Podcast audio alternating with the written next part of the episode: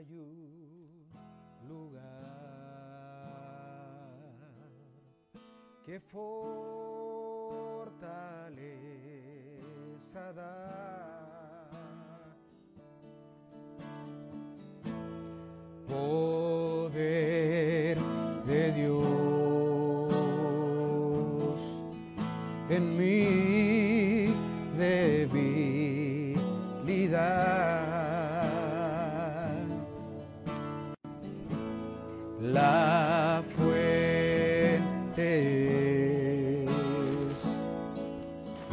sangre de Jesús.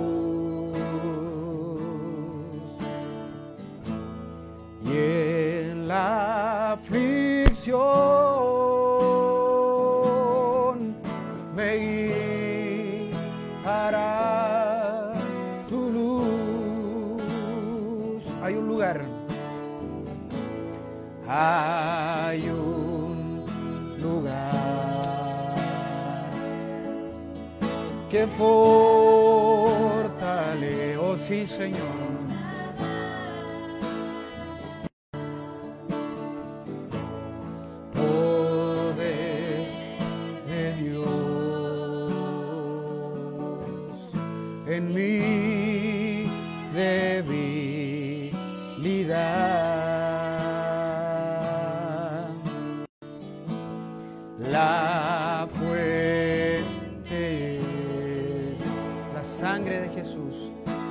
sangre de Jesús.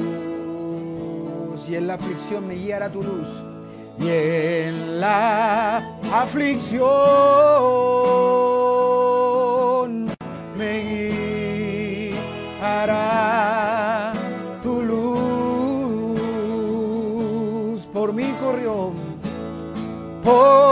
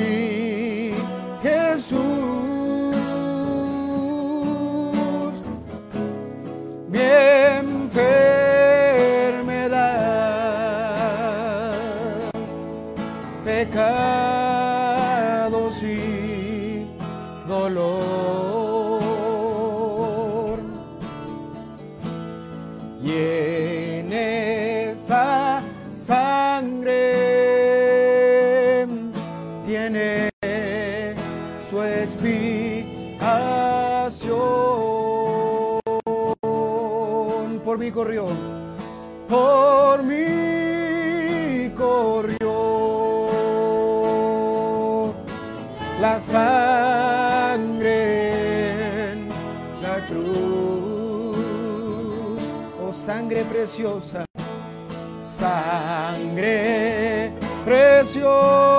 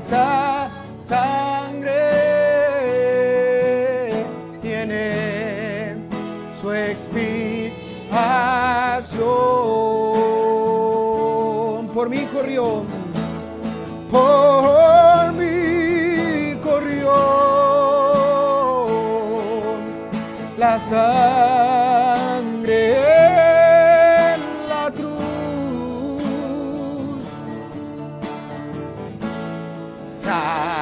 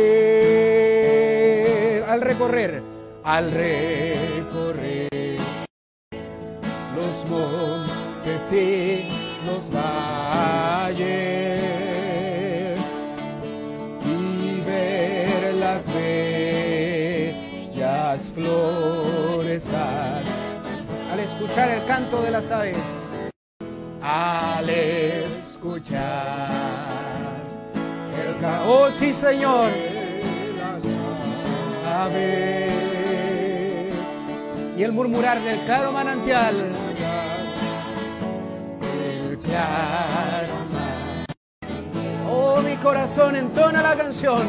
Mi corazón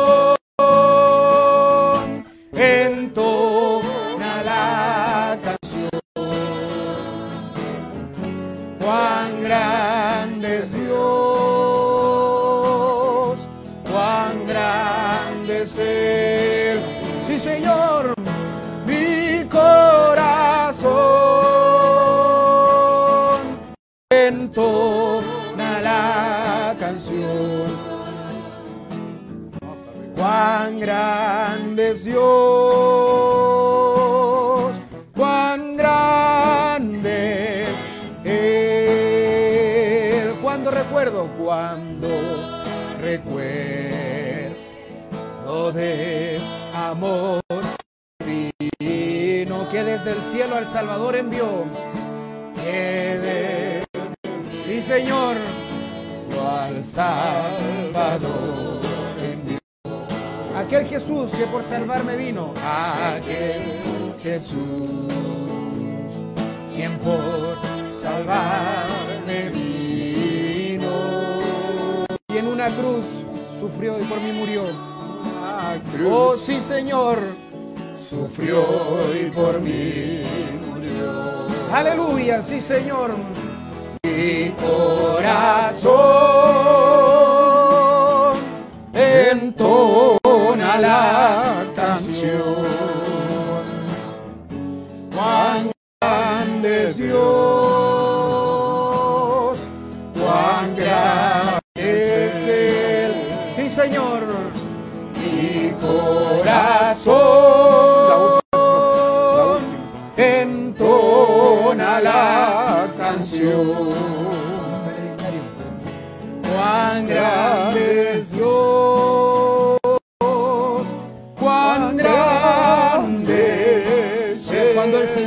Cuando recuerdo del cuando recuerdo, cuando Cuando recuerdo del amor divino.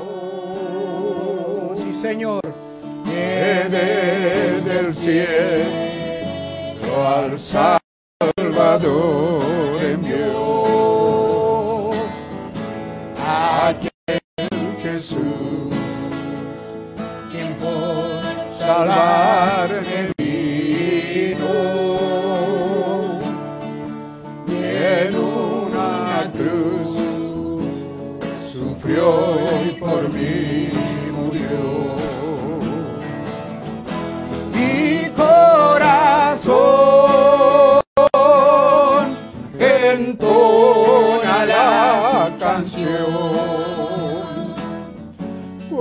cuán grande es Dios cuán grande es Él.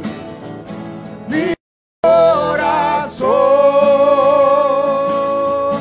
entona la canción. Cuán grande Dios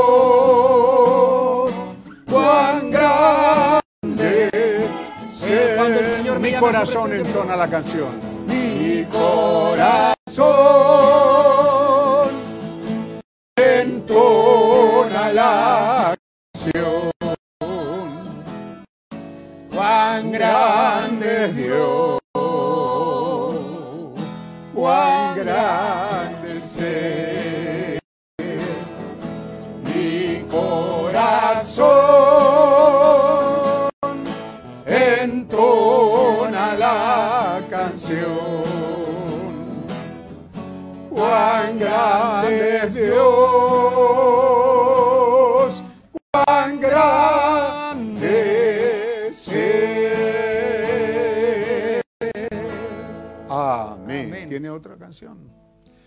la gloria del Señor, mientras vamos entrando en el compañerismo divino a través de estos canales con cada grupo familiar en sus casas.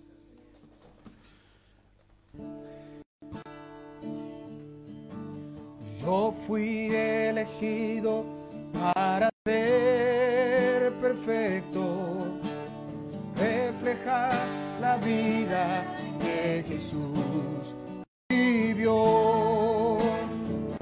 Mas cuando venga, y Cristo lo hará, su poder en mí, y lo que es en parte se acabará. Y sobre su novia su poder se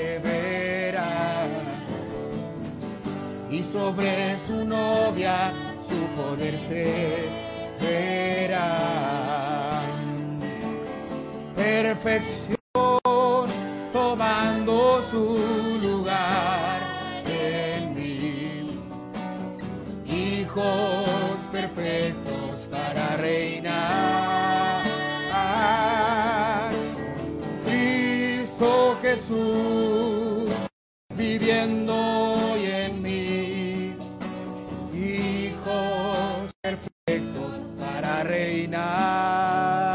Perfección, perfección, tomando su lugar en mí. Hijos perfectos para reinar. Cristo Jesús viviendo hoy en mí. Hijos perfectos.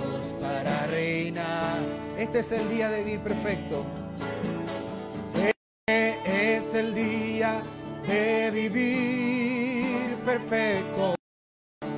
Una vida nueva que Jesús nos da. Más, cuando venga lo perfecto, lo que es en parte se Y las maravillas de Dios se verán. Y las maravillas de Dios se verán. Perfección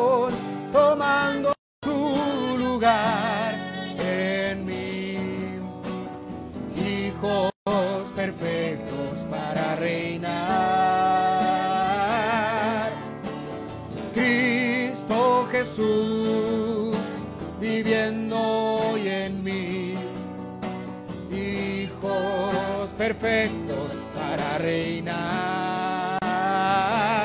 Perfección tomando su lugar en mí. Hijos perfectos para reinar.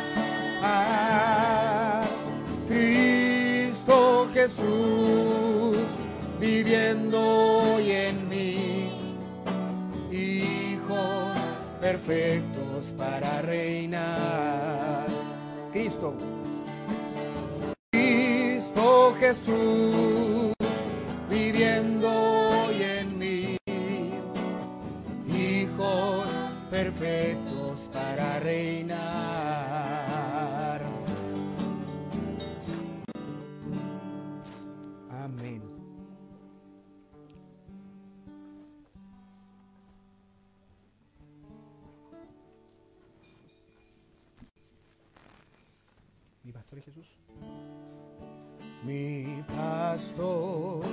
es Jesús, mi buen pastor es Jesús.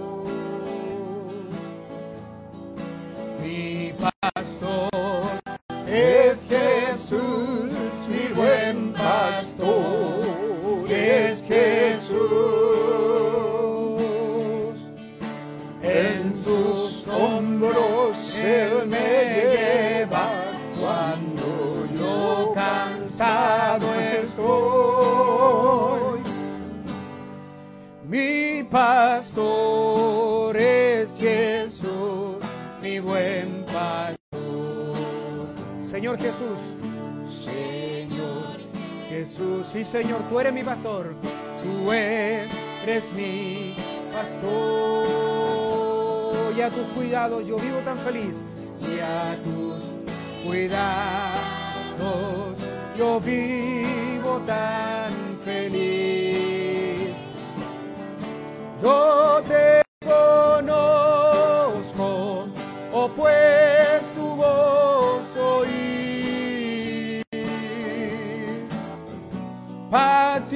Pacientemente llamándome a conozco.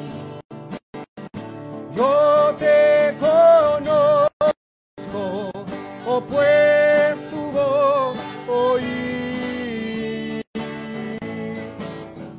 Pacientemente llamándome al redil. Oh, mi pastor es Jesús. Jesús, mi buen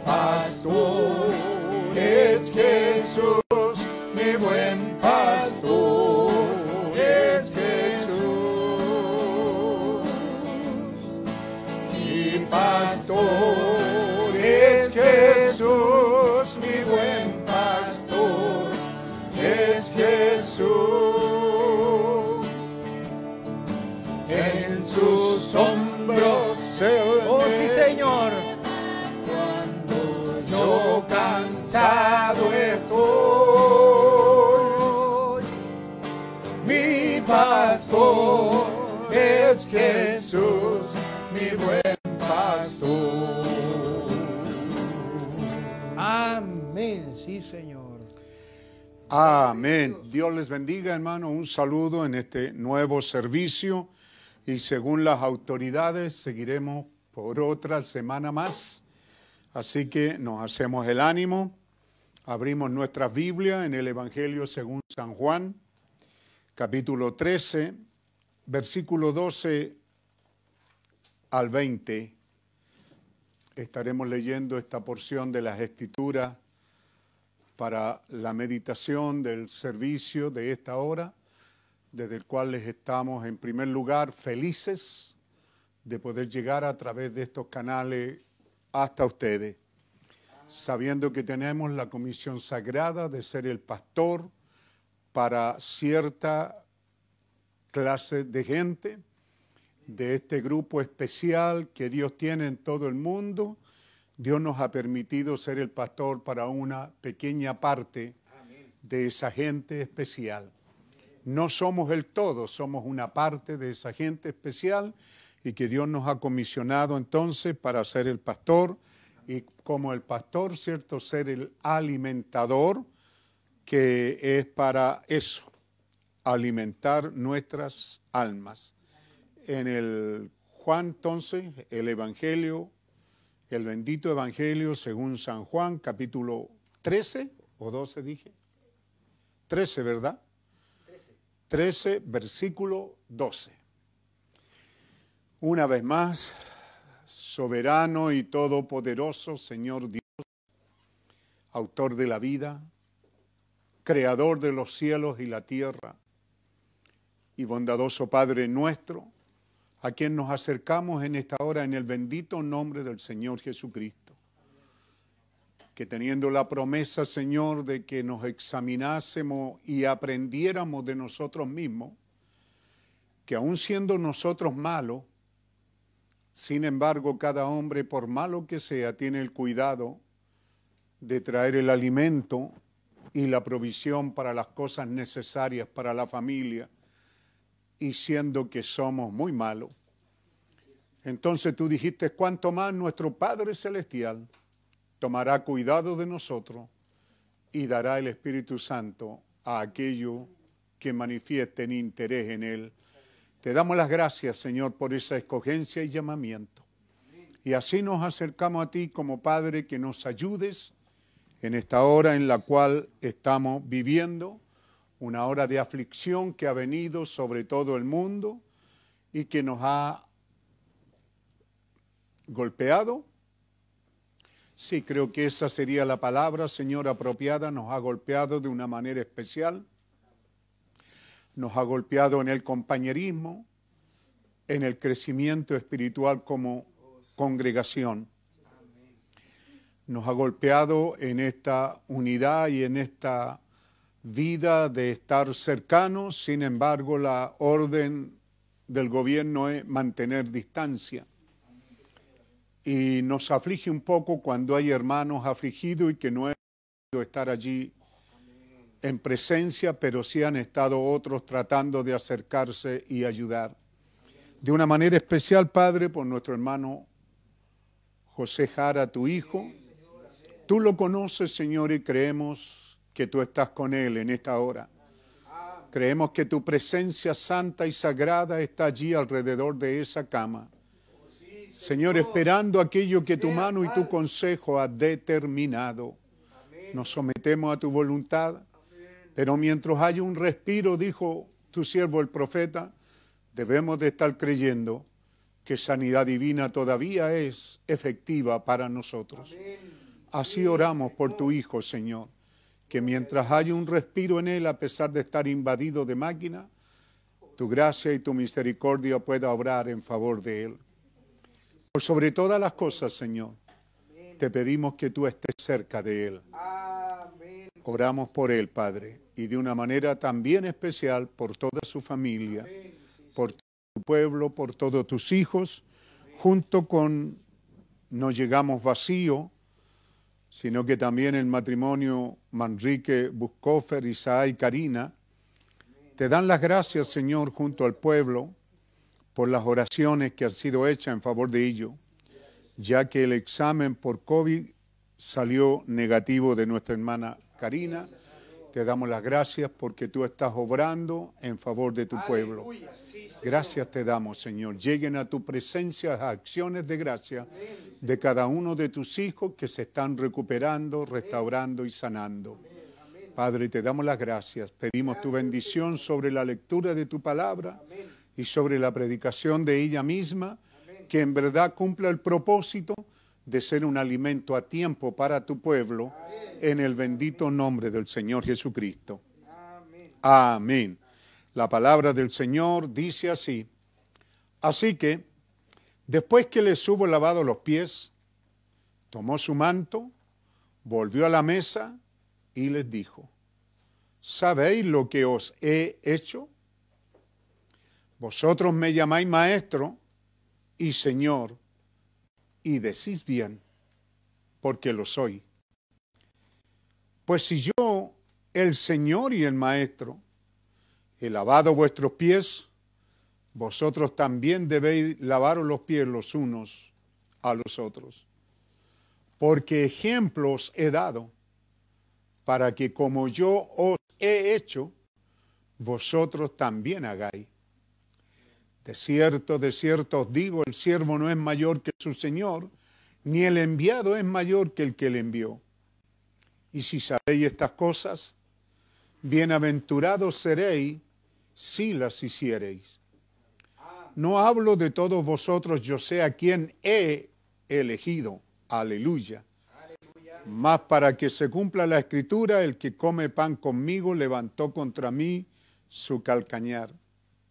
Desde ahora os lo digo, antes que suceda, para que cuando suceda, creáis que yo soy. De cierto, de cierto os digo, el que recibe al que yo enviare, me recibe a mí, y el que me recibe a mí, recibe al que me envió. Maravillosa palabra, que Dios la bendiga en cada uno de los corazones de su pueblo. Tomen asiento para una meditación mientras nos ponemos cómodos allí en nuestras casas. Volvemos a decirle, ¿verdad? Y comunicarles a ustedes eh, la conversación del, del doctor con nuestra hermana Carmen en la cual entendemos que ellos están agotando todos los medios y que no hay más que hacer por nuestro hermano. Así que por eso estamos diciéndole a todos ustedes que si hay un tiempo que debemos de orar y clamar los unos por los otros es este tiempo. Si hay un tiempo en que debemos hacer alarde cómo es que Dios ha hecho gracia y misericordia con nosotros, es este tiempo en el que estamos viviendo. Y si hay un tiempo en que debemos de guardar cuidado y limpieza, también es este tiempo. Y si hay un tiempo en que debemos de mantener distancia con el mundo y todas las cosas del mundo, es este tiempo. Que Dios nos ayude en esas cosas. Mi pensamiento es tomado del mensaje que es el Espíritu Santo. Estamos tratando de traerlos a un mejor compañerismo con Cristo. Estamos tratando de traerlos a un mejor compañerismo con Cristo. Eso es lo que estamos todo este tiempo, desde hace ya, desde el año pasado, que la bendita dirección del Espíritu Santo comenzó a bajar y a guiarnos, y yo lo digo de mí especialmente, porque ni siquiera se trata de adivinar, ¿Cómo adivinaría yo? ¿Cómo pudiera hacerlo yo para hablarle al pueblo del Señor? Pero Él nos ha estado guiando en la importancia de poner atención a su palabra, la importancia de oír la palabra del Señor. Y nos gozamos con ello, ¿verdad? Al ver a través de las escrituras que el gozo del Señor o por qué fue que Dios se agradó tanto con Abraham, fue porque Abraham supo oír a Dios. ¿Por qué Dios se agradó tanto con Elías? Porque fue obediente a la palabra de Dios. Así que cuando estamos en estas reuniones, yo creo que usted toma una pastillita de ubícate, ¿cierto? De eso trata estamos tratando de traerlos a un mejor compañerismo con Cristo.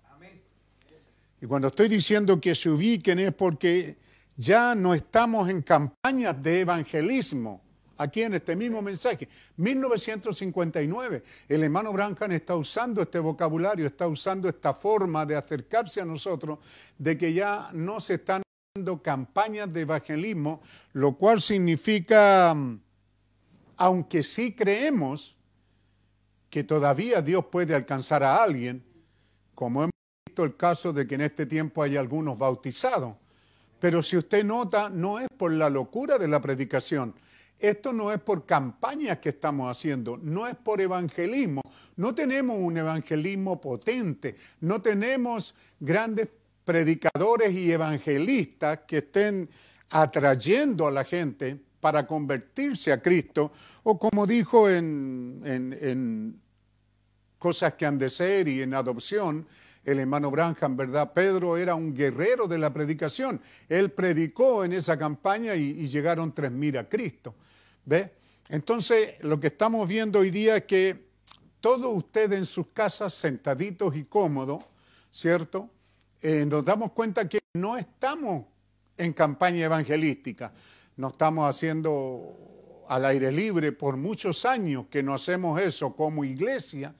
Quizás tengamos que pedirle a Dios perdón por eso, ¿cierto? Debimos de haber sido más potentes, debimos de haber estado, de haber establecido, de haber hecho algunas tarimas y habernos ido a una población, todos los que asistimos al culto, si es que decimos así que somos 300, 400 personas, y haber ido y hacer campañas evangelísticas. Pero no las hicimos y tampoco las estamos haciendo ahora, menos ahora. Entonces, ¿qué estamos haciendo? Bueno, tampoco estamos en campaña de sanidad divina, dice el profeta. ¿Ve? Ya las grandes, los grandes hombres que Dios usó en sanidad divina, ya se fueron a casa, dice él. Así que tampoco es tan grande la campaña de sanidad, divina, Y en este mensaje en especial, que es el Espíritu Santo, donde Él está diciendo esto, ¿cierto? En, la página primera, Él dice, esta reunión va a ser un poquito diferente. Ve, así empieza diciendo en el párrafo primero. Pero en esta noche, ve, eh, es un poquito diferente de lo que normalmente tenemos aquí. Cada vez que nos juntamos es para la sanidad de los enfermos y para las necesidades físicas. El énfasis es puesto sobre eso.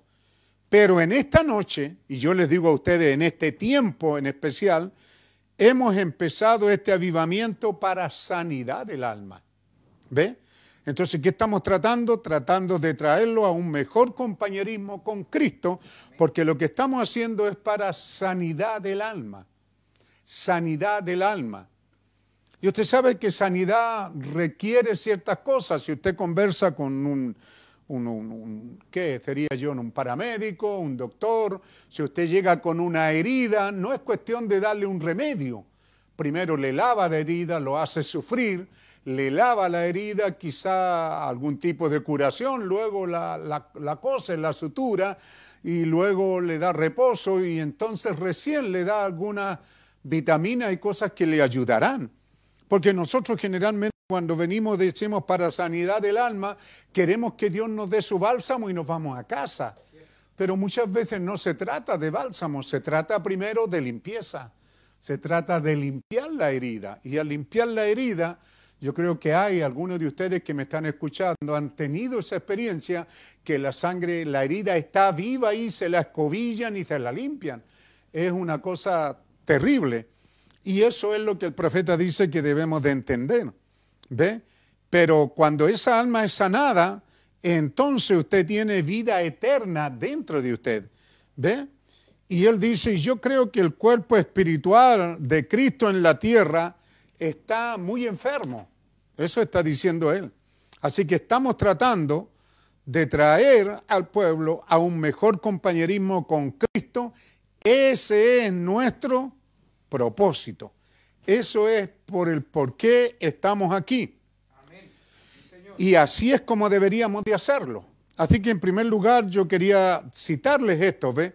No estamos en campaña de evangelismo. No, Señor, no tenemos, y hasta donde sabemos, ¿cierto? Eh, durante todos estos años de ministerio, Dios no nos dio un evangelista para hacer campaña, porque si no nos hubiera dado uno, lo hubiéramos hecho. Lo que Dios sí nos dio fue un evangelista dentro de la estructura de la novia para ayudar a mantener el avivamiento. Tiene que entender usted que ese es otro ministerio, que a veces está en la misma persona, los dos. Pero evangelismo, hay muchas cosas que están alrededor del evangelismo.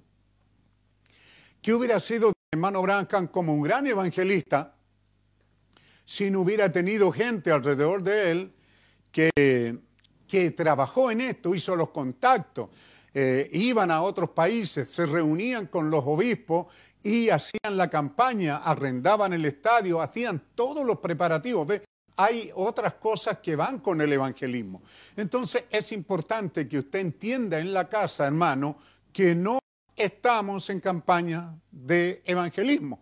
Usted sabe que a su pastor, a mí, Me hubiera encantado porque es algo que también me gusta y creo que pude haberlo hecho y ahora me arrepiento de en ese tiempo en que tenía una mejor salud no haberlo hecho. Muchas veces lo soñé, por decirlo así, muchas veces lo pensé, ¿cierto? Ir a alguna plaza, ir a algún lugar con toda la iglesia y predicarle a la iglesia, pero predicar el mismo para tirar la red y a ver si alcanzábamos a alguien.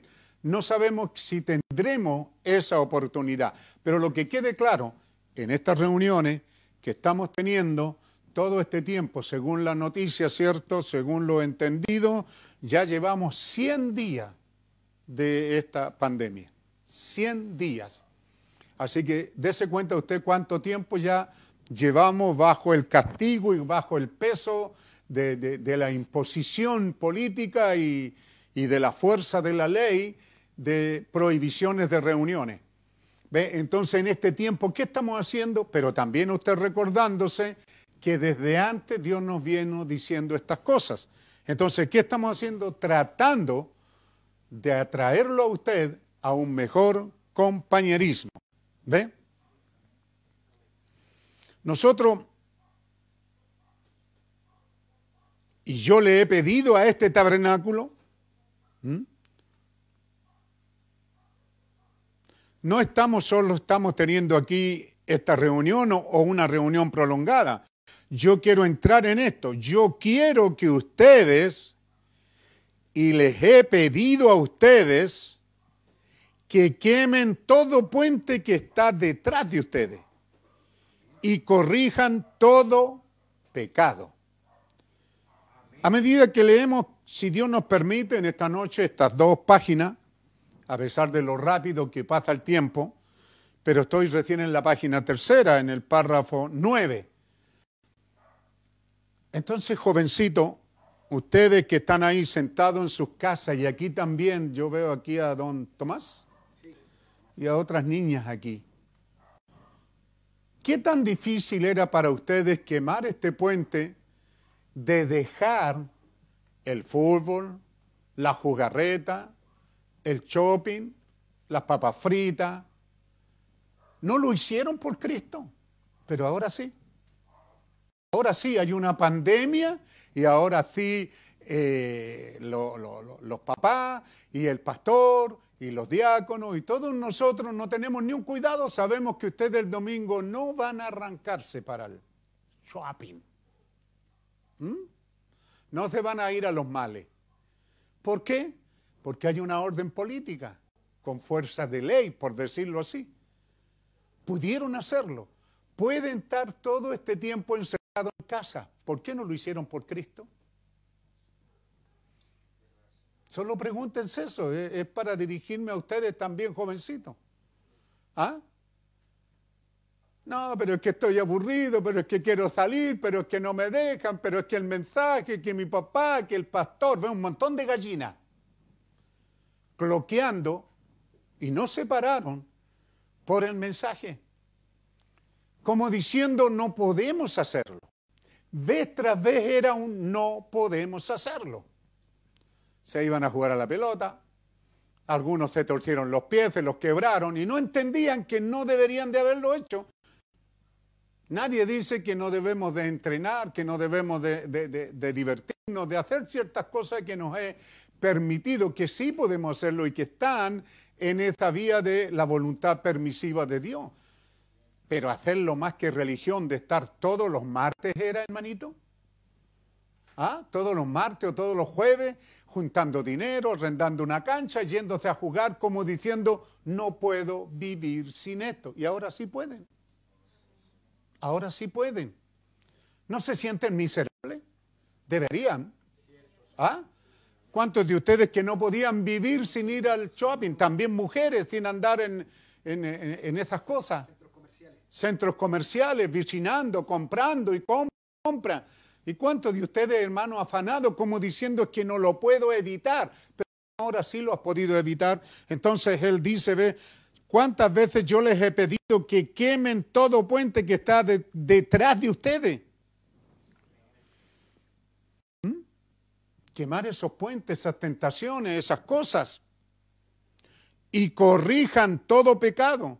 para que entremos en esto con todo lo que está en nuestros corazones y nosotros debemos de venir aquí con el único propósito de preparar nuestras almas para la venida del Señor. Eso era el único propósito. Pero lo hemos hecho de, de buena gana, bajo la dirección del Señor, el ministerio. Hacíamos actividades con los adolescentes, con los jóvenes, como escuelas dominicales, escuelas sabatinas, reuniones, compañerismo, cántico. ¿Ah? Para mantenerlos, para que ustedes en algún momento despertaran y dijeran, oye, hay un Dios que me ama.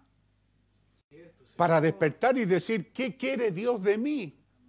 Pero no, han vivido una vida suelta, tal como decimos, como pollo en un gallinero. ¿Mm? Pero nosotros debimos de venir con el único propósito de preparar nuestras almas para la venida del Señor. En todo esto lo que tenemos como tema principal, ¿qué es el Espíritu Santo? Eso es el Espíritu Santo. ¿Mm?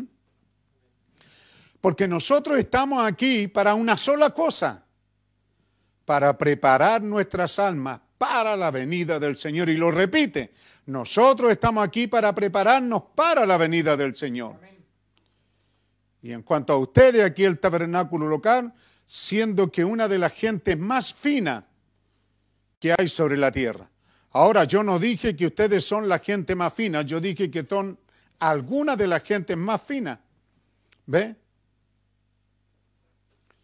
Y aunque los veo a ustedes venir reunión tras reunión, también veo una gran necesidad en este tabernáculo, una gran necesidad en él. Eso es de una llenura o una consagración, una vida más profunda, una caminata más cercana con Dios. ¿Ve? ¿Cómo no verlo, hermano, que había esta necesidad? Cómo el Espíritu Santo estaba clamando en estas últimas reuniones, reprendiéndonos, corrigiéndonos, y ahora mismo lo está haciendo con usted en sus casas. Nuevamente, ¿qué está haciendo con este tiempo? Yo veo una gran necesidad en este tabernáculo, una gran necesidad en Él, en Cristo. Y eso es la necesidad de una llenura, la necesidad de una consagración, la necesidad de una vida más profunda, la necesidad de una caminata más cercana con Dios. ¿Ve? Eso es lo que el Espíritu Santo está clamando. Si Él está clamando es porque no está viendo esto en nosotros. No está viendo que es una prioridad en nuestras vidas el que tengamos, ¿cierto?, una sed por vivir una vida más llena del Espíritu Santo sed por vivir una vida consagrada, más profunda y una caminata más cercana. Yo no me canso de repetir esto porque, dígame usted, no está perfectamente predicado y redactado aquí en, el, en la hoja. ¿Cuántas veces usted lo ha leído y pasamos de una? ¿Y cuántas veces yo se los he predicado? ¿Cuántas veces hemos predicado de este mensaje? Pero ahora lo que estamos haciendo, ¿cierto?, es teniendo presente lo que Dios nos ha traído, que lo vimos en el mensaje, la obra maestra. La justificación abrió camino. ¿Lo ha eso con su familia? ¿Qué es eso? Abrir camino, ¿qué es lo que es? Abrió camino para santificación la santificación abrió camino para el bautismo del Espíritu Santo. Y el bautismo del Espíritu Santo abrió camino para el mismo Espíritu Santo. ¿Ve? Entonces, estamos hablando de que aquí hay una, hay una caminata, hay un programa, hay algo que Dios nos está diciendo. No solo lo está diciendo. ¿Cómo lo va a tomar usted? Ah, es que el hermano Branham lo dijo. Ah, mi pastor Peralta lo dijo, se entusiasmó, no sé qué, y, lo dijo. No, hermano, es parte del plan divino. Dios se tomó miles de miles de miles de miles de años allá en su gran mente en planear este plan y, y luego lo trajo a ejecución en cuatro mil años en la primera parte para mostrarnos los tipos y las sombras y la figura y luego se tomó acá dos mil años Solo piensa en estos dos mil años hay 68 millones de cristianos masacrados por el sistema religioso romano. 68 millones. Fuera de los otros que fueron perseguidos en las demás naciones por otras cosas, odiados y perseguidos. Solo piense que estos creyentes por dos mil años nunca estuvieron sentados a una mesa, nunca comieron un alimento decente, por decirlo así. ¿Se da cuenta? Nunca se un tecito con un pan con mantequilla. Nunca tuvieron una cama donde dormir. Nunca tuvieron un lugar que dijeran llamado su casa. Vivieron en la miseria, en la pobreza. Todo eso lo sufrieron porque Dios estaba construyendo una obra maestra. Y Dios nos concedió a nosotros llegar aquí en el fin del tiempo en el cual Dios nos permitió gozar las cosas que no gozaron en el pasado, pero desafortunadamente, ¿no siente usted que hemos desaprovechado eso? Que Dios nos dio un privilegio, un gozo grande de vivir en familia. Cuando Dios nos da a hombre la oportunidad de tener una esposa, de tener una mujer, de tener hijos, de tener un hogar, de llegar a ese hogar por las tardes y saber que hay calor, que hay alegría en el regreso, de ver crecer los hijos, de ver de que Dios nos fue proveyendo cosas y fuimos obteniendo y tuvimos el gozo en esta, en esta edad de poder ir a un cerro y mirar la belleza de Dios y decir qué bello es esto poder ir a la orilla de un río y ver qué bello es el río y qué maravilloso es ver a los niños chapoteando en el agua, o ir a la playa y ver la puesta de sol en el atardecer. Todas esas cosas las hemos disfrutado. Las edades pasadas nunca las disfrutaron. Ellos nunca miraron un atardecer de la manera que usted y yo lo hemos mirado, porque quizás ellos iban huyendo. Ellos nunca tuvieron la oportunidad de disfrutar de lo que Dios había creado. Dios nos dio esas cosas, pero ¿no cree que hemos abusado de ellas? Entonces, cuando estamos mirando a estas cosas, ¿cierto? Que es importante ver cómo dijimos, Dios se tomó miles de años para hacer esto que para usted es fácil. En la ecuación, la suma, ¿cómo le llamaríamos, verdad? 2 más 2 son 4, 4 más 4 son 8 y, y luego 16 y luego 32. ¿Ve? Pero nosotros debemos de pensar que la justificación abrió camino para la santificación. Dios se tomó una edad una edad que venía perseguida en el oncurantismo. Dios hizo una obra tremenda en la vida de Lutero para sacar una iglesia de otra iglesia, nada más que por justificación, nada más por una obra de gracia. No hubo nada que ellos hicieran. Todo lo que tenían que hacer era permanecer en lo que Dios les había dado. Y lo que Dios quería que al abrir camino ¿cierto? Para la, justificación luterana, la congregación, la iglesia de Lutero, la, la, edad de Lutero, todo lo que tenía que hacer era mantener el fuerte, todo lo que tenía que hacer era mantener la llama encendida, todo lo que tenía que hacer era estar atizando el fuego. Porque Dios quería que esa edad se traslapara, se uniera con la edad siguiente. Cuando vino Dios quería que la edad de Huele se encontrara con una edad viva. Resultó que ella estaba muerta, corrompida y en denominación. Pero los justificación no la hizo mejor. Justificación vino y Dios quería que justificación abriera camino al Espíritu Santo. Eso era lo que tenía que hacer. Y significa que los metodistas tenían que encontrarse. Y usted sabe, aquí mismo en Chile, donde cayó bautismo del Espíritu Santo no fue en la iglesia pentecostal, son mentirosos los pentecostales. Cayó en la iglesia metodista. El pastor Huber era un pastor metodista. Pero esa iglesia, esa denominación metodista, cuando vio que ciertos grupos metodistas recibieron el Espíritu Santo, los echaron fuera ellos tenían que haberlo recibido, tenían que haber unido. Por favor, hermanos del mensaje que me están escuchando, entienda, tenía que haber un traslape, tenía que haber una unión, tenía que haber una entrega. Mira, aquí vengo yo y aquí sigues tú. Pero resulta que no, cuando el Espíritu Santo cayó sobre los metodistas en 1906, 1909, ¿qué es lo que hicieron? Los echaron fuera, porque ya estaban denominados, no debieron de estar denominados debieron de estar abiertos al siguiente paso. Pero luego viene el bautismo del Espíritu Santo y el bautismo del Espíritu Santo abre camino a la persona misma del Espíritu Santo. Eso significa, ¿cierto?, que los pentecostales, y, yo doy gracias a Dios por eso, debimos de caminar en esa dirección hasta unirnos con esta nueva etapa que era la persona misma del Espíritu Santo. Era Jesucristo mismo viniendo para caminar con nosotros.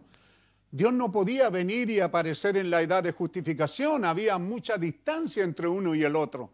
Pero el bautismo del Espíritu Santo, eso estaba a la mano de la persona del Espíritu Santo. Si podían sentir los dones, si vieron los dones en acción, hablaron en lengua, hubo sanidad divina, hubieron profecía, tantas cosas que produjo la bendición pentecostal, ¿cierto? Era para preparar el camino para que ellos continuaran y ellos unieran por eso. Por eso es que Dios les dio al mensajero de la edad. ¿Y dónde aterrizó el mensajero? Entre los pentecostales.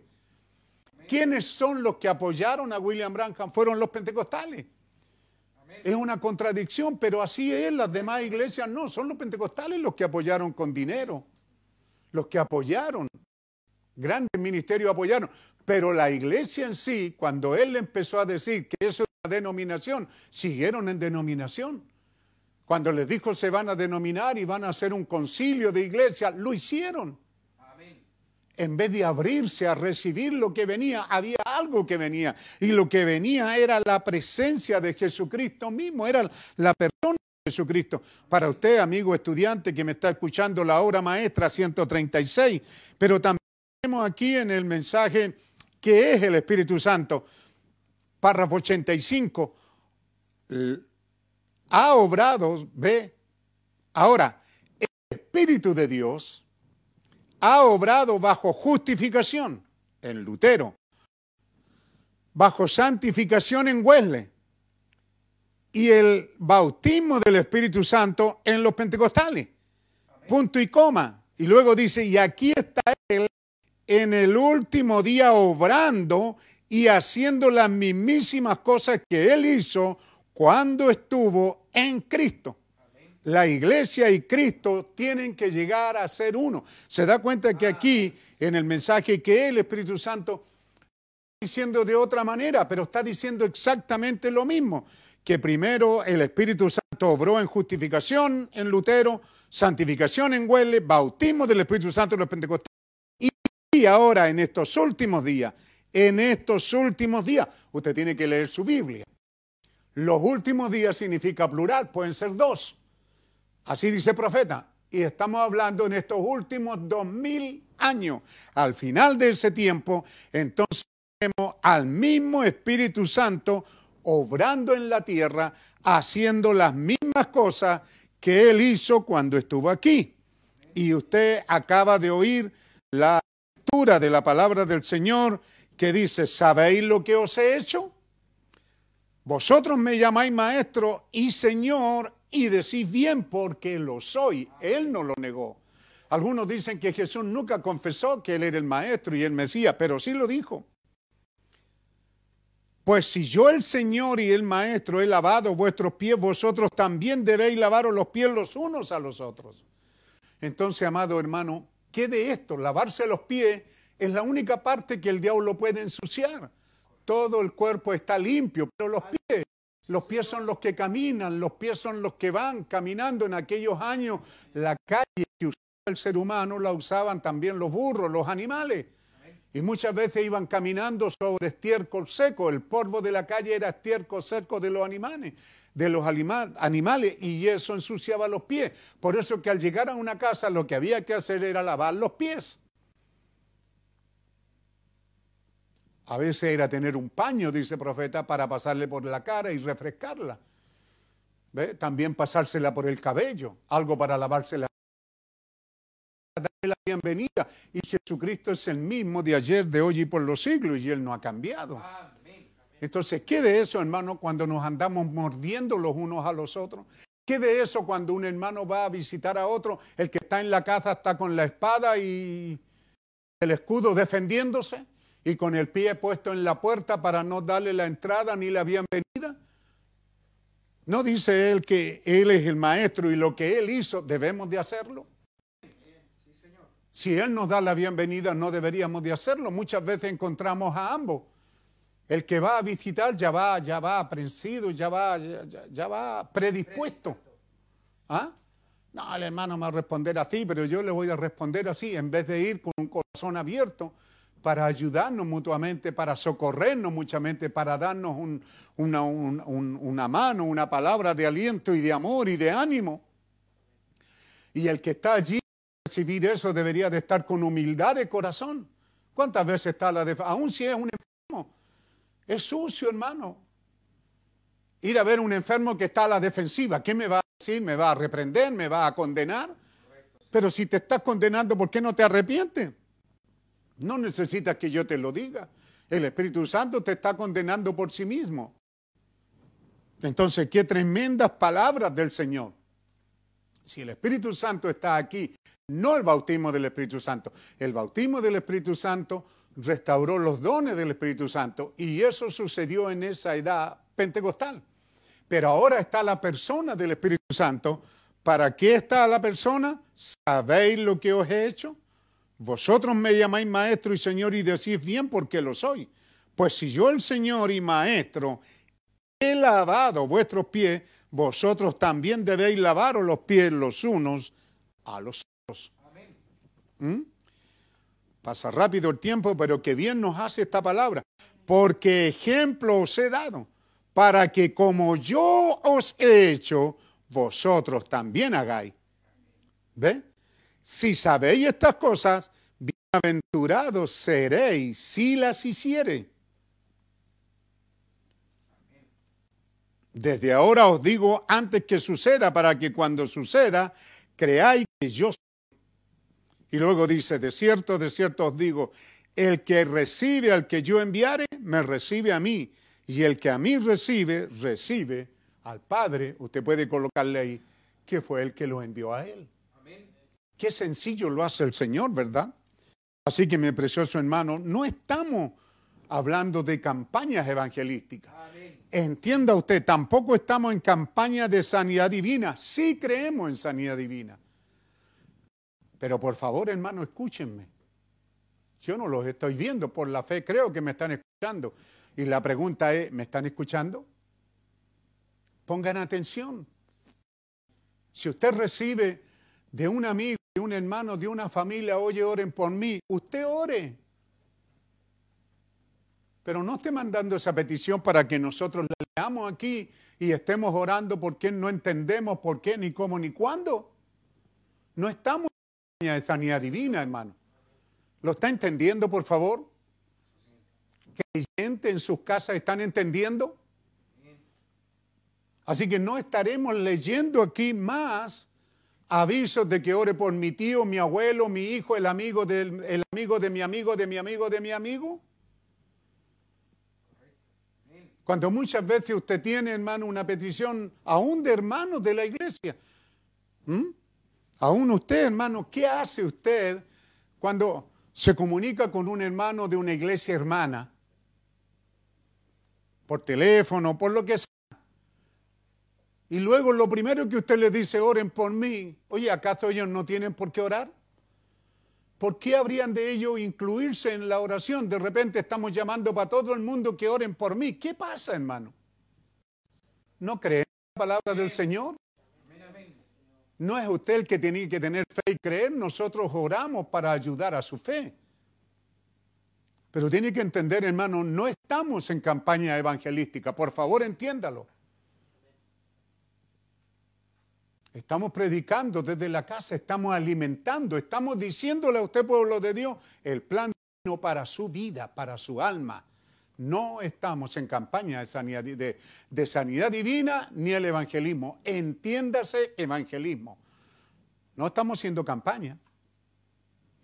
La novia en general, por muchos años, quizás por toda su vida de novia no ha hecho campaña. Yo sí hice algunas.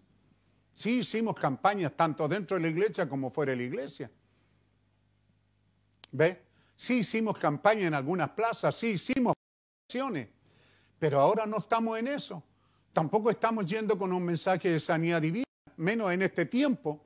No somos la solución para el mundo. Pero sí creemos que Dios está con nosotros y que nos cuida y nos guarda y que en medio de nosotros Por el alimento que tenemos, Dios nos está sanando. El alimento tiene las vitaminas, los nutrientes, la energía. ¿Qué más? ¿Ah? Todo, todo, todo lo que necesita. Aquí los, aquí, que están aquí están igual que ustedes de aquí. ¿ah? Pero deberían de estar siguiendo para saber qué es lo que estamos tratando. Una dueña de casa sabe. También ustedes, hijos, están en la escuela, saben lo que, lo que necesita el cuerpo humano. No solo nutrientes, no solo energía. ¿Qué es lo que tiene el poroto, la carne? ¿Qué es lo que se llama eso? No, proteína. El cuerpo necesita eso. ¿Mm? Cada cosa tiene alimento, necesitamos esas cosas. Y eso es lo que estamos haciendo, ni más ni menos. Solo trayéndole el alimento a tiempo para que usted se nutra, para que usted tenga la energía, tenga la fuerza, tenga un cuerpo espiritual saludable para enfrentar el reto de esta hora. Así que recuérdenlo, no estamos. Esto es lo que Dios nos hizo bajar mientras estábamos en la hora, hoy día mismo, durante el día, preocupados de qué vamos a decir. El único propósito de estas reuniones aquí es prepararnos para el rato, preparar nuestras almas con el alimento de la palabra. ¿Ve? Entonces, ¿qué dijimos? Que es el Espíritu Santo. A ustedes este tabernáculo, yo también digo lo mismo, son palabras. Yo veo una gran necesidad en este tabernáculo. No lo veo, yo sí lo veo. Yo le, vuelvo a repetir, mucha gente, mujeres, hermana, revise su vestido. ¿Qué tiene de malo? Hermana, su cabello. No, pero ¿qué tiene de malo? Haga lo que quiera con su cuerpo y su cabello. Es su problema. Yo estoy alimentando a creyentes que te van en el rapto, no a canutos y evangélicos que van a la iglesia. No estoy alimentando, no estoy perdiendo el tiempo con esa gente que vive razonando. ¿Y qué tiene de malo esto? ¿Qué tiene de malo que vaya al cine? ¿Qué tiene de malo que vaya a jugar? ¿Qué tiene de malo? Háganlo ustedes lo que quieran. Pero aquí hay alimento para el verdadero creyente para que pueda vencer esas cosas. Si el gobierno pone una sola ley que aplicó estado de catástrofe, yo prácticamente les leí esta noticia desde el púlpito temblando, porque yo soy una persona que tengo cultura de lo que se hace. Cuando un gobierno dice estado de catástrofe, cuando un gobierno declara toque de queda, yo lo entiendo, pero este, este, este, estos miles de mediocres que hay hoy día no lo entienden. Nosotros lo entendimos, ni siquiera podíamos salir un metro fuera de nuestra casa, no podíamos salir fuera de la casa después de las 7 de la tarde cuando había toque de queda en el gobierno militar. Entonces, cuando el gobierno declara zona de catástrofe, yo, yo, ustedes, créanme, yo mismo estaba temblando, porque ahora sí la cosa iba a apretar. Pero no, esto sigue siendo política. El gobierno y todo han seguido jugando con esto. Cuando esto pudieron haberlo parado, un mes hubieran declarado esto. Al principio no tendríamos lo que tenemos hoy día. Pero el gobierno no quiso porque le tuvo miedo a los empresarios, a la gente rica. ¿Ve? Entonces, mi precioso hermano, cuando nosotros que Dios nos trajo a esto, pero en ese mismo tiempo, predicando fuerte en el púlpito, yo veo en este tabernáculo. Tenemos necesidad de Él. Amén. Es cierto, Señor. Hay gente hoy día que anda haciendo el ridículo incluso con, con, con estas ollas comunes. Hermano, ¿hace cuánto tiempo que algunas están haciendo ollas comunes? Eso es política, todavía no hay gente muriéndose de hambre. No tiene que tener mucha educación usted para saber que una persona que le es suspendido su contrato, el gobierno le está asegurando la parte del sueldo. Hay tres meses por delante. Yo creo que viene una hambruna. Y creo que la vamos a pasar mal, hermano. Pero Dios nos vino advirtiendo de ello. Pero no puede ser, hermano, que se declaró cuarentena por decir ayer y ya hay hambruna. No, eso es política barata. Eso es el comunismo que está revolviéndola. Y usted, hermana y hermano, déjese de entrar en eso de comunismo. Hasta mi, oído llega esa noticia, gente que una olla común para los pobres, hermano, no hay. No hallaban la comida. Y esto ha pasado en todas partes, hasta el gobierno, y cuántos más se han prestado para eso. El regalar el paquete de mercadería no es un regalo del gobierno de Chile, no es cierto, es el Estado de Chile. Embargo, llegan a estorbarse por salir en la foto para entregar un paquete. Eso es política barata, hermano. Amén, Amén, amén. Sí, señor. Pero aún así esa ley lo metió a usted en casa. Y aunque ustedes, jovencitos, no quieran sujetarse a estar en la casa, no tienen centro comercial donde ir. Usted tampoco, hermana, enferma por andar comprando y virgineando, ya ve que no se ha muerto de, de necesidad de comprar. Por favor, descubramos la verdadera necesidad. La verdadera necesidad es una llenura del Espíritu Santo, es una consagración, una vida más profunda y una caminata más cerca de Él. ¿Ve lo que Él está diciendo? En verdad, se los he leído varias veces esta noche y ya se me está pasando el tiempo. ¿Mm? Pero como no tienen que viajar mucho en auto, no me preocupa. Pero ¿lo están escuchando? Verdadera necesidad, a ver, repítanlo en sus casas. ¿Cuál es la verdadera necesidad? ¿Mm?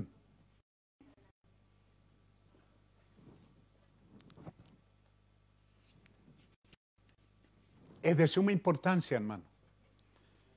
Porque esta no es chacota, no es una predicación. Por eso le vuelvo a insistir.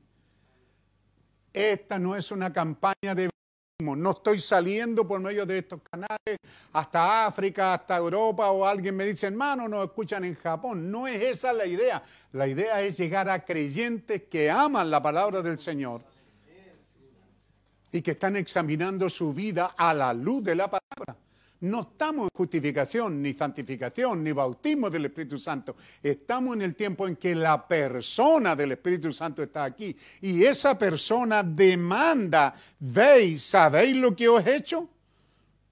Pues si yo, el maestro, el Señor y el maestro, he lavado vuestros pies, ustedes hagan lo mismo. ¿Qué está hablando? ¿Saben lo que he hecho? ¿Saben para qué estoy aquí?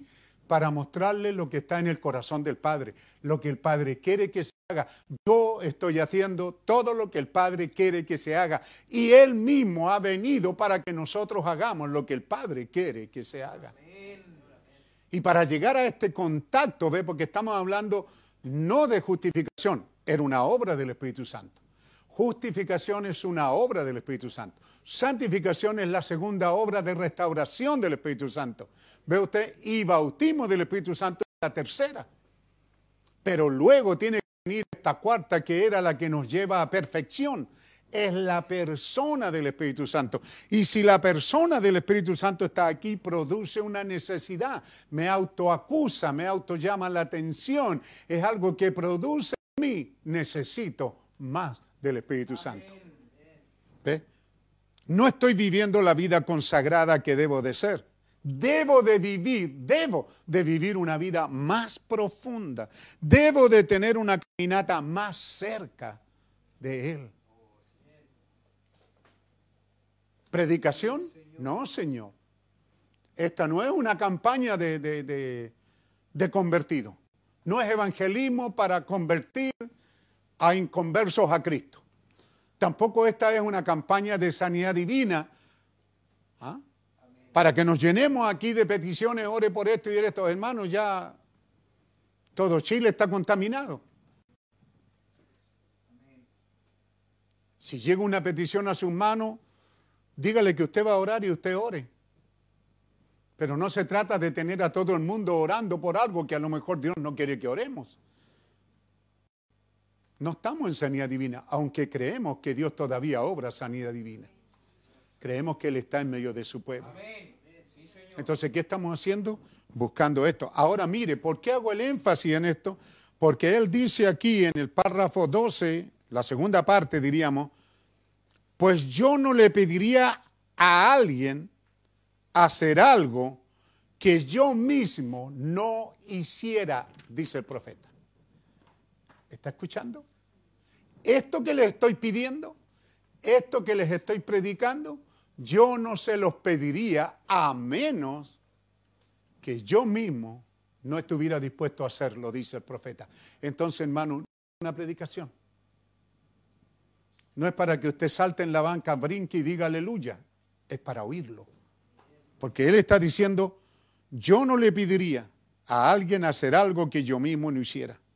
Y esta semana ha sido un completo calvario para mí. Eso dice el profeta. He estado cerca de desmayarme, como por decirlo así, al grado que casi he estado fuera de sí, fuera de mí. Pero yo he rendido completamente toda voluntad y todo lo que yo sé al Señor. Lo he rendido en esta última semana. Esto que Él está pidiendo, hermano, esto que Él está predicando, para entrar en el tema del Espíritu Santo. Para entrar en esto que le cité dentro del mensaje para que usted entienda qué estamos haciendo. La otra noche, como alrededor, un poco después de la medianoche, mi esposa y yo, después de habernos quedado despiertos y orando, hablando al Señor sobre un pequeño taburete para los pies. ¿Qué es lo que está buscando, Irene? ¿Ese chapino, esa cosita? Ya. ¿Mm? Para los pies en nuestra sala, con dos Biblias abiertas, se supone, uno cada uno. Nosotros mismos nos consagramos de nuevo a Dios para un servicio completo. No les estoy pidiendo. Por eso, hermano, importante, se lo vuelvo a repetir, esto no es campaña de convertido, esto no es campaña evangelística. Él lo dice aquí, estas reuniones no son evangelísticas, tampoco estas reuniones son de sanidad divina. No habrá, quizás cuando terminemos esta serie, dice entonces sí, oraremos por los enfermos, pero mientras estemos en ella, nos vamos a dedicar a ella. Y ella tiene este ingrediente de consagrarnos, de dedicarnos, de buscar una vida más cerca. No es algo que les estoy pidiendo, dice él, es algo que yo mismo estoy haciendo.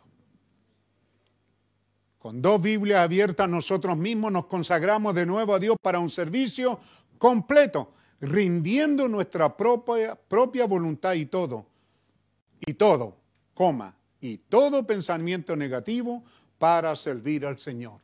Eso es lo que yo he hecho, dice él. Luego dice, y yo confío que ese haya sido también la actitud de ustedes. Usted dirá, pero es que no nos avisaron. Le vuelvo a repetir, estamos predicando estas cosas hace semanas. Estamos alimentando a creyentes. Si usted es un mero religioso, siga su camino. Usted, hermana mujer, déjese crecer su cabello. déjese mostrar lo que está adentro, que es una rebelde.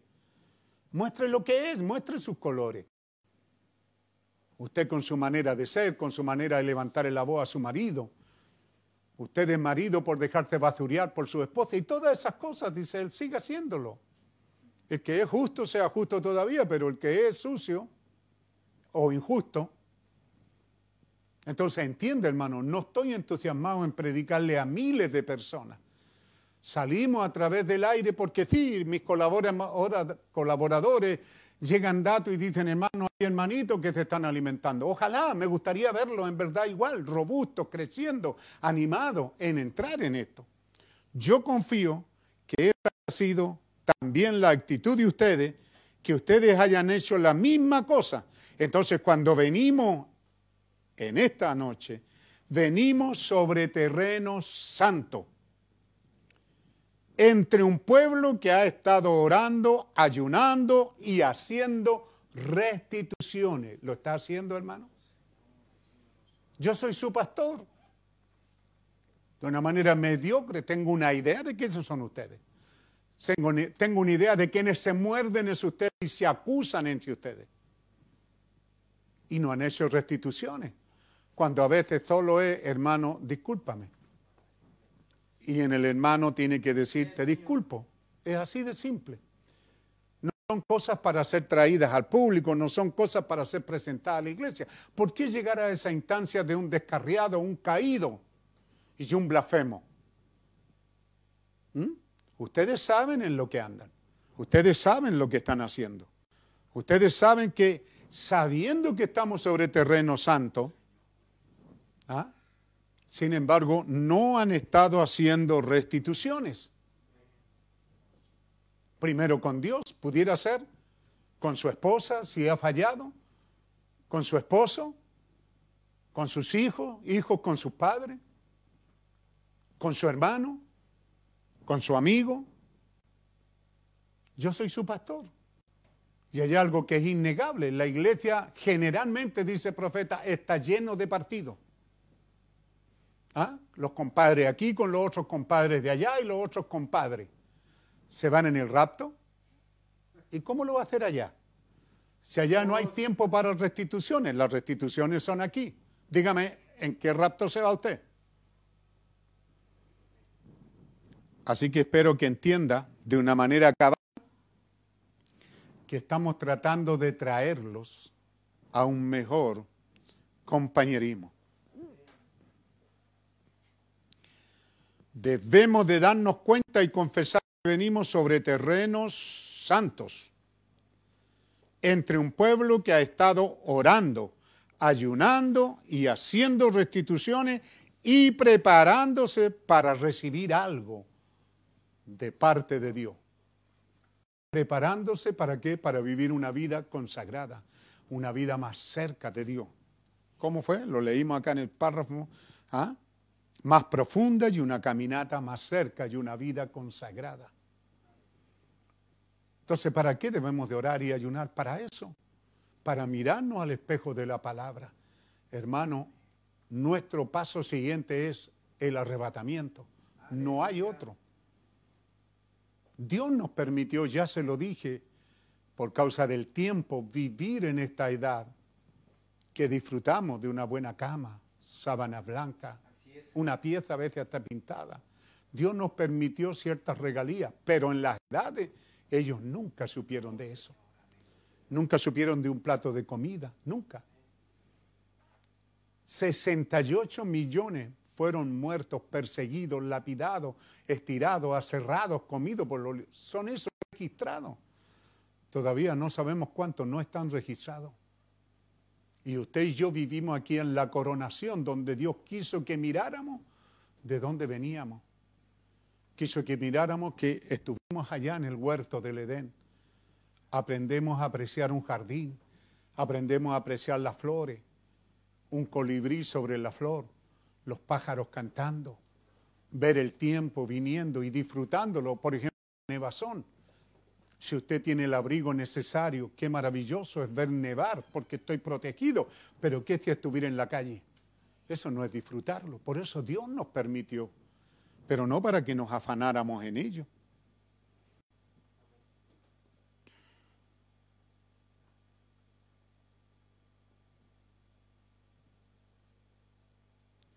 Yo estoy seguro de una cosa, dice el profeta, porque así lo dice su palabra, que el que viene con hambre no se irá con hambre. El que viene con hambre se irá satisfecho. Dios le dará de su palabra. Dios lo alimentará con el pan de vida. Ninguno se irá vacío, hermano. Entonces hacemos la oración, dice el Señor, ya ha sido ofrecida la oración en este lugar en esta noche. Ya hemos cantado las alabanzas con tus hijos. Los corazones de tu pueblo han sido elevados. Hemos venido para consagrarnos nosotros mismos a ti. Nosotros diríamos en esta noche, tenemos este servicio familiar para consagrarnos nosotros mismos a ti, para adorarte desde lo más profundo de nuestras almas. Si estamos trayendo esto a tu memoria, Estamos recordándote, Señor, como en Éxodo 3, acuérdate de tu pueblo aquí en la tierra. Acuérdate que te, sentaste allí junto a tu discípulo y le dijiste, bienaventurados los que tienen hambre y sed de justicia, porque ellos serán saciados. Señor, tú lo prometiste. Señor, venimos en esta noche con corazones abiertos y venimos con hambre y con sed. Y sabemos que tú cumplirás tu palabra. Mientras nos proponemos abrir estas páginas sagradas de la Biblia para leer en ella el contenido que el Espíritu Santo lleve este contenido a cada corazón. Que esa simiente de la palabra caiga rica, caiga en una fe rica y profunda, para que produzca la promesa de la palabra de Dios hecha para este día. Óyenos, Señor, límpianos, pruébanos. Y si hay alguna cosa inmunda en nosotros, Señor, algún pecado sin confesar, algo que no esté correcto, tráelo a nuestra memoria, a nuestros corazones, revélanos, Señor, porque seguramente iremos inmediatamente y lo arreglaremos porque nos damos cuenta que estamos viviendo en la sombra de la venida del Señor Jesús. Y nosotros hemos, oh Dios Santo, entrado en las sombras de tu justicia en esta noche. Y estamos suplicando por una nueva dedicación y consagración y una nueva llenura del Espíritu Santo en nuestras vidas. Que Dios les bendiga e inclinen sus rostros, Padre Celestial. Te damos las gracias por este servicio en esta hora de la noche a través de estos canales, que donde quiera que llegue tu palabra, donde haya llegado, Señor, no sea mi voz, sino que sea la fuerza de tu voz, que llegue a cada corazón y nos conmueva en este día en el que estamos viviendo. Y qué tremendas palabras nos diste tú, Señor. ¿Sabéis lo que he hecho? Vosotros me llamáis Señor y Maestro. Oh Señor, ¿cuántos de nosotros no lo hacemos? Te llamamos Señor y Maestro, pero muchas veces no estamos haciendo lo que tú el Maestro, lo que tú el Señor hizo. Y nos dijiste, si yo soy tu Señor y tu Maestro, entonces hagan estas mismas obras que yo he hecho. Danos humildad de corazón, Señor, para perdonarnos los unos a los otros. Danos humildad de corazón para saber pedirnos perdón también y continuar nuestra caminata sin que nada nos estorbe. Danos gracia para ir y restituir, Señor. Si hemos usado nuestra larga lengua para hablar en contra de alguien, que podamos correr cuanto antes y pedirle que nos disculpe. Si lo hemos dicho hacia otras personas, podamos llamar a esas otras personas y decirle que hemos sido sucios, que hemos hablado mal de un hermano. Danos una verdadera, una verdadera restitución, Señor. Una consagración, una vida más cerca de ti. Como anhela nuestras almas una vida más cerca de ti, oh Dios. Mientras la música suena, damos las gracias al Señor. Pedimos que tú bendigas esta tremenda y maravillosa palabra que nos ha sido dada. Gracias te damos, Señor. Estamos conscientes que esta no es una campaña, no es una predicación. Estamos conscientes, Señor, que tampoco es una campaña de sanidad divina. Solo estamos sirviendo el alimento a tus hijos para que sus vidas sean construidas, edificadas en los oráculos santos de tu palabra. Estamos aquí, Señor, recibiendo de ti una revelación fresca, nutriente, vivificante y prevaleciente Estamos clamando, Señor, dándote las gracias por este alimento, por estas vitaminas, por estas proteínas, por todas estas cosas que tú nos das para enfrentar el reto de esta hora. Gracias por los enfermos que han sido sanados, por los que han sido restaurados, por los que han sido librados. Gracias, Señor. Y gracias por estar cerca, muy cerca de nuestro hermano José Jara, Señor. Creemos que así será gracias te damos. Que esta tu palabra sea un vaso de agua fresca en nuestros corazones. Que cada creyente pueda decir que le hizo bien, que ha enderezado nuestros pasos. Cuántas cosas, niños, jóvenes, adolescentes, adultos, matrimonios, hombres, mujeres, no pudieron vencer, sino que eran reo, cautivo del mundo y sus deseos de vivir en estos centros comerciales, vivir en el cine, vivir en los juegos, en las entretenciones, pero ahora por estos 100 días lo han podido dejar. Qué pena que no lo hicieron por causa de Cristo. Pero enséñanos ahora sí hacerlo, Señor.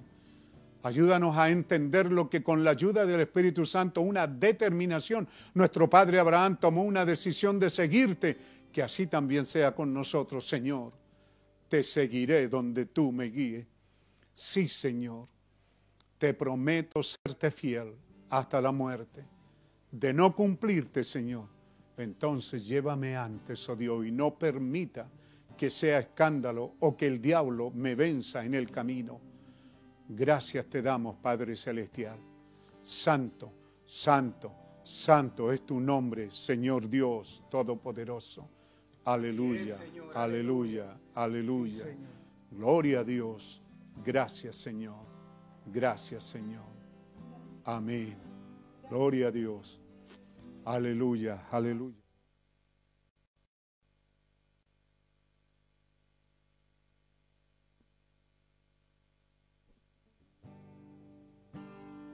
Me consagro.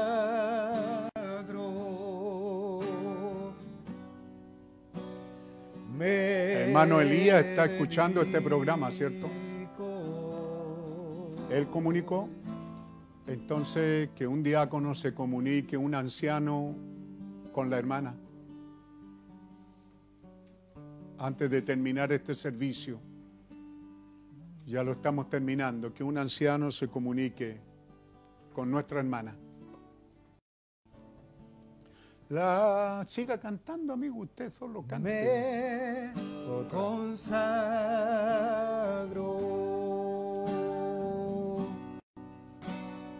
Me dedico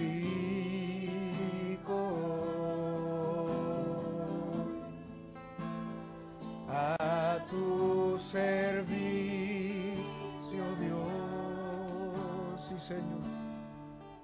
Rendido estoy.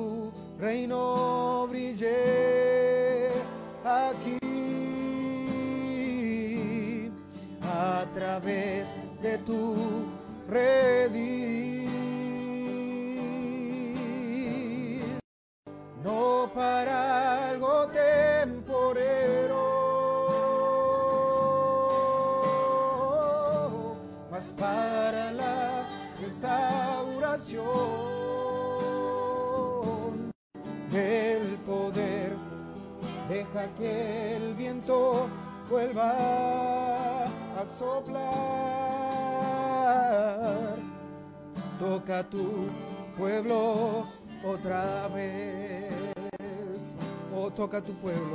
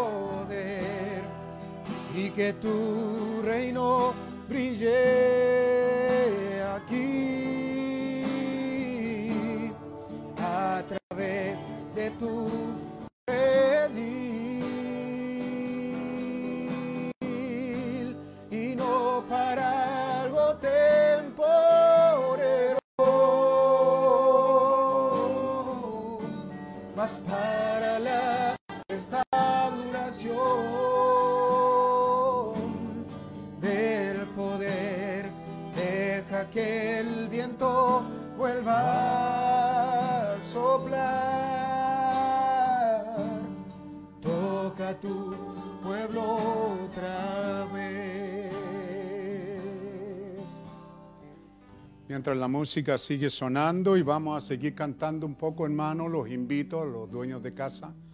Los niños pueden retirarse a, a su casa, comer algo o acostarse. Pero invito a los dueños de casa a seguir en sintonía para recibir el último reporte acerca de nuestro hermano José Jara. Así que los invito a que se queden atentos mientras estamos cantando y entonces les traeremos porque la familia en este momento anda ya en la clínica. Que Dios les bendiga. Cerco Oh Cristo,